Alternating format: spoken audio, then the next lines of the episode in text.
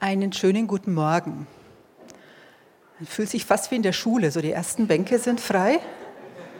Also falls ihr hinten im Dunkeln sitzt, dürft ihr gerne nach vorne kommen, denn das Licht hinten funktioniert heute nicht, da haben wir eine technische Störung. Also vorne wären noch Plätze frei, aber ihr dürft auch sitzen bleiben. Wollt nur, wollt nur mal sagen.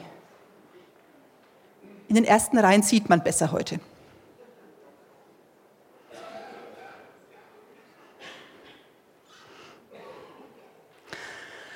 50 und einen Tag waren wir in den letzten Wochen und Monaten unterwegs und haben die Apostelgeschichte gelesen. Die Geschichte der ersten Christen. Ich habe von vielen gehört, die mitgemacht haben. Das fand ich super und ich fand es immer sehr bewegend, irgendwie zu wissen, jetzt wo ich das lese, lesen viele andere auch mit. Das hat es für mich zu was Besonderem gemacht, diese Geschichten zu lesen. Und ich bin ganz gespannt, was Gott da alles angestoßen hat und auch noch anstoßen wird bei Einzelnen und auch bei uns als Gemeinde. Denn ich bin ganz sicher, dass es ein das ein, ein lebendiges Wort ist, das wir lesen und dass Gott immer noch mit seinem Geist spricht. Durch die Bibel, durch die Geschichten, in unser Leben, in unsere konkrete Situation hinein. Und ganz egal, ob ihr alles mitgelesen habt, alle Tage, oder nur auszugsweise, vielleicht habt ihr auch nur die Predigten gehört, die wir in den letzten Wochen über Teile der Apostelgeschichte hier gehalten haben. Wie auch immer, das Buch der Apostel, die Geschichte der Apostel, die ist voll von, von spannenden und wirklich bewegenden Geschichten. Denn man liest auf so gut wie jeder Seite, dass der Heilige Geist Menschen berührt, ausrüstet, bewegt. Dass sie richtig, richtig anfeuert, damit seine Botschaft, seine gute Nachricht bis in alle Welt sich verbreitet. Der Satz, der quasi das Drehbuch vorgibt für die ganze Apostelgeschichte, den haben wir gleich am Anfang gelesen. Als Jesus, der auferstandene Jesus, seinen Jüngern die Überschrift quasi über diese nächste Etappe diktiert. Wir lesen da in Apostelgeschichte 1, ihr werdet die Kraft des Heiligen Geistes empfangen, der auf euch kommen wird. Und ihr werdet meine Zeugen sein in Jerusalem und in ganz Judäa und Samarien und bis an das Ende der Erde. Und genau das passiert dann. Wir lesen von der Himmelfahrt Jesus. Wir lesen von dem lange angekündigten Pfingstereignis, bei dem nicht nur die versammelten Apostel erfasst werden, sondern noch ganz viele Menschen, die dabei sind. Sie werden von diesem Geist Gottes erfasst, von dieser Energie und befähigt, damit etwas in Bewegung kommt.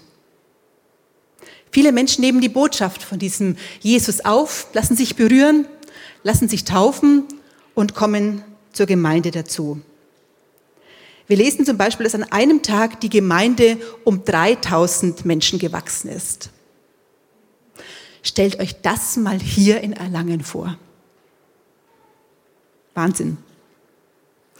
Immer mehr Gemeinden entstehen, Gemeinschaften oder auch kleine Hausgemeinden, Menschen, die zusammenkommen, die einander erzählen, was sie so erlebt haben, die miteinander beten, das Abendmahl zusammen feiern und so Jesus in ihrer Mitte wissen. Gemeinschaften, die sich umeinander sorgen, sich umeinander kümmern. Und es werden auch immer mehr Menschen, die dazukommen. Immer mehr Menschen, auch außerhalb, um die sich die Gemeinde kümmert. Und schließlich braucht es sowas wie Strukturen, Arbeitsteilung, damit die Gemeinde noch weiter und gut wachsen kann. Aber wir müssen auch lesen, dass die Christen zunehmend verfolgt werden. und dass sie fliehen mussten. Aber nicht mal das hat die Bewegung gestoppt, im Gegenteil. Dem Auftrag, dem nutzt es sogar. Und dadurch, dass sie fliehen mussten, wurde die Botschaft nur noch weiträumiger verteilt und gestreut. Petrus, Stephanus, Philippus, Paulus, Barnabas, nur ein paar Namen, um die sich diese Geschichten drehen. Geschichten wie die eines äthiopischen Kämmerers, eines Eunuchen, dem Philippus so mal im Vorbeifahren Stellen aus dem Ersten Testament und aus dem Evangelium von Jesus erklärt. Der Kämmerer, der kein Jude ist und auch sonst irgendwie nicht so in das gängige Raster passt. Er versteht es, er nimmt diese Botschaft an und lässt sich taufen. Ganz spontan und gleich vor Ort. Überhaupt, die Juden und die Heiden, also alle, die keine Juden sind. Für wen ist diese Botschaft gedacht? Wer darf denn überhaupt Christ werden? Und wenn, müssen Nichtjuden sich dann genauso auch an diese jüdischen Vorschriften halten? Eine Frage, die zu großen Konflikten innerhalb der Apostel und auch mit der Gemeinde äh, in Jerusalem auswachsen. Und diese vielen kontroversen Auf, äh, Auffassungen erfordern schließlich sogar ein Apostelkonzil, um diese Frage intensiv zu klären und zu diskutieren. Denn bisher galt ja, die Juden sind Gottes auserwähltes Volk. Das war seit Generationen schon so. Und plötzlich soll sich Gott einfach allen Menschen zuwenden? Das wäre ein Quantensprung. Kann man das, was man bisher geglaubt und gelebt hat, einfach so aufweichen und die Türen plötzlich für alle öffnen, auch für Heiden? Der Konflikt mit den jüdischen Gelehrten, der ist ja quasi vorprogrammiert. Sollte das Gott wirklich gewollt haben? Ist das wirklich der Weg? Es waren schwere und richtungsweisende Entscheidungen. Was sind denn für uns Christen heute so große Themen, die irgendwie seit Jahrhunderten klar waren und plötzlich kommt Bewegung rein? Oder wo denken, wo leben wir Kirche eher als Binnenkirche, wo wir doch auch oder vielleicht vor allem Kirche für andere sein sollten. Und schon sind wir von der Apostelgeschichte aus in ganz aktuellen Fragen. Und dann lesen wir vom nächsten großen Schritt. Das Evangelium kommt nach Europa. Auch das war nicht ganz so einfach und easy. Selbst jemand wie Paulus, der wirklich ein weltoffener Reisender war, ein Pionier, selbst er musste von Gott erst wirklich angestupst und überzeugt werden, dass das der richtige Weg ist. Aber so wurde aus einer größtenteils jüdischen Gemeinschaft eine internationale Bewegung. Der Heilige Geist. Immer und immer wieder diese treibende Kraft. Er ist derjenige, der Menschen an unterschiedlichste Orte führt, selbst wenn die Apostel die Reisen manchmal ganz anders geplant hatten. Immer wieder heißt es, vom Heiligen Geist erfüllt, reden Menschen, predigen Menschen. Vom Heiligen Geist erfüllt, öffnen sich Menschen für Gott. Vom Heiligen Geist geführt, geht Paulus hier und dorthin. Oder auch, der Geist verwehrte ihm, was Paulus eigentlich vorhatte. Der Geist Gottes, der Schlüssel, der Motor dieser, neue, dieser neuen Bewegung, die sich schließlich Christen nennen. Der Heilige Geist ist quasi der Regisseur hinter all diesen manchmal fast filmreifen Geschichten. Das lesen wir immer wieder. Und ich denke, auf dem Plakat steht schon ganz richtig, wir können statt von der Apostelgeschichte, von der Geschichte von Jesus und dem Heiligen Geist sprechen. Von, von Jesus lesen wir im ersten Teil quasi in dem Lukasevangelium. Er ist der erwartete Messias. Von Jesus kommt die Botschaft, von ihm kommt der Auftrag. Und er schickt dann den Heiligen Geist, der diese Bewegung aufnimmt, verstärkt und diese Dynamik verbreitet. Für mich ist beim Lesen der Apostelgeschichte noch ein zweites Schlüsselwort immer wieder aufgeploppt.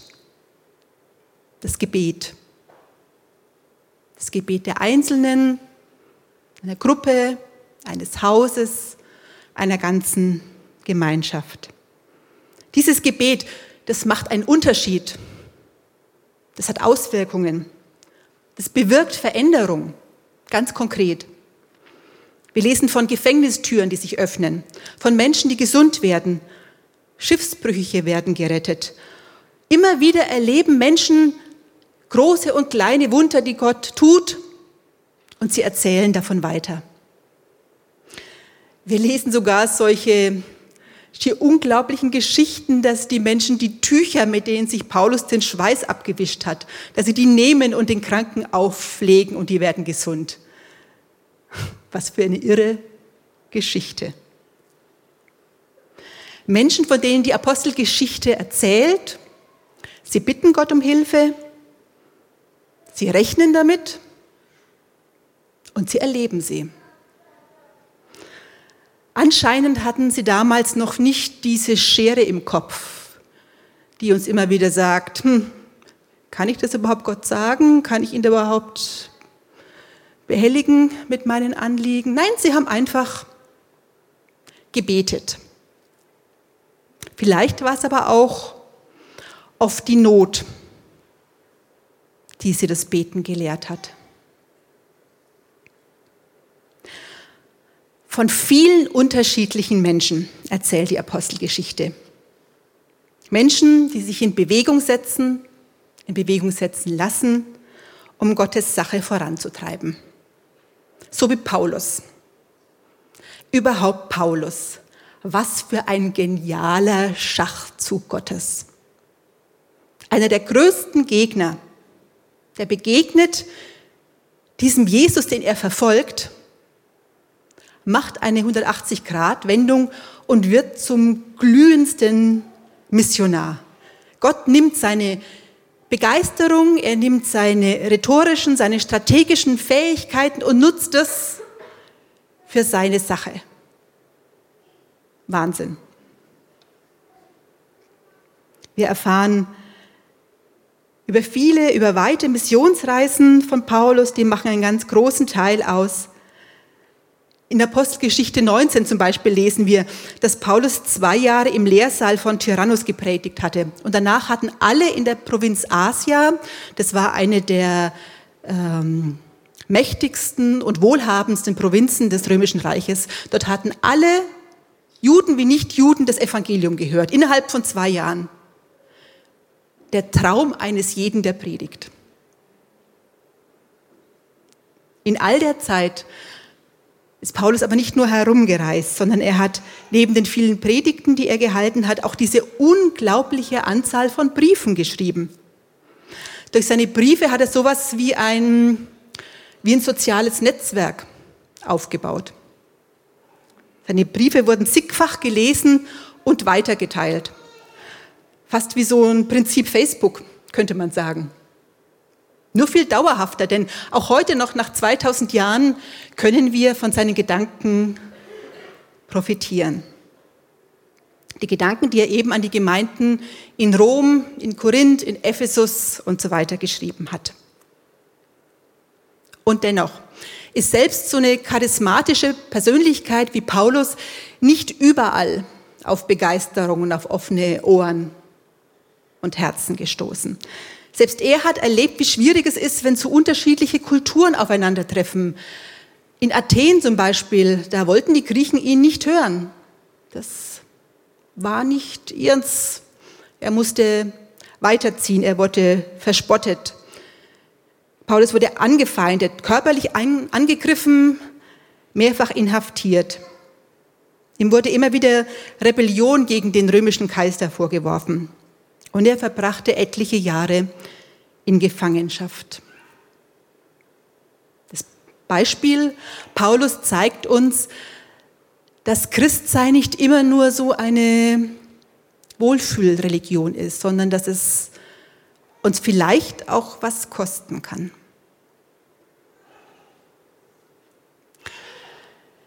Seid ihr auch über den irgendwie unfertigen Schluss der Apostelgeschichte gestoßen? Also mir ging es so, ich habe gedacht, irgendwie, ich muss mal umblättern, ob noch was kommt. Also irgendwie war so, war der so plötzlich. Es bleibt dabei, dass Paulus in Rom unter Hausarrest steht. Und in den letzten Zeilen heißt es, Paulus blieb zwei volle Jahre in der von ihm gemieteten Wohnung und durfte dort so viele Besucher empfangen, wie er wollte. Er verkündete ihnen die Botschaft vom Reich Gottes und lehrte sie alles über Jesus Christus, den Herrn. Er tat es frei und offen und wurde von niemand daran gehindert. Aber wie ging es denn weiter? Hat Paulus vor dem Kaiser in Rom sprechen können? Hat sich die Botschaft weiter verbreitet? Wie? Ist Paulus verurteilt worden? Aus anderen Quellen wissen wir, dass Paulus den Märtyrertod in Rom gestorben ist. Aber an dieser Stelle hier sagt uns Lukas nichts dazu. Warum diese Geschichte hier abbricht, da gibt es viele Theorien, da haben sich viele schlaue Menschen Gedanken gemacht, warum das so sein kann. Aber letztendlich erfahren wir hier in der Apostelgeschichte nichts dazu. Paulus, äh, Lukas erklärt es uns nicht. Für mich persönlich ist dieses offene Ende vielsagend.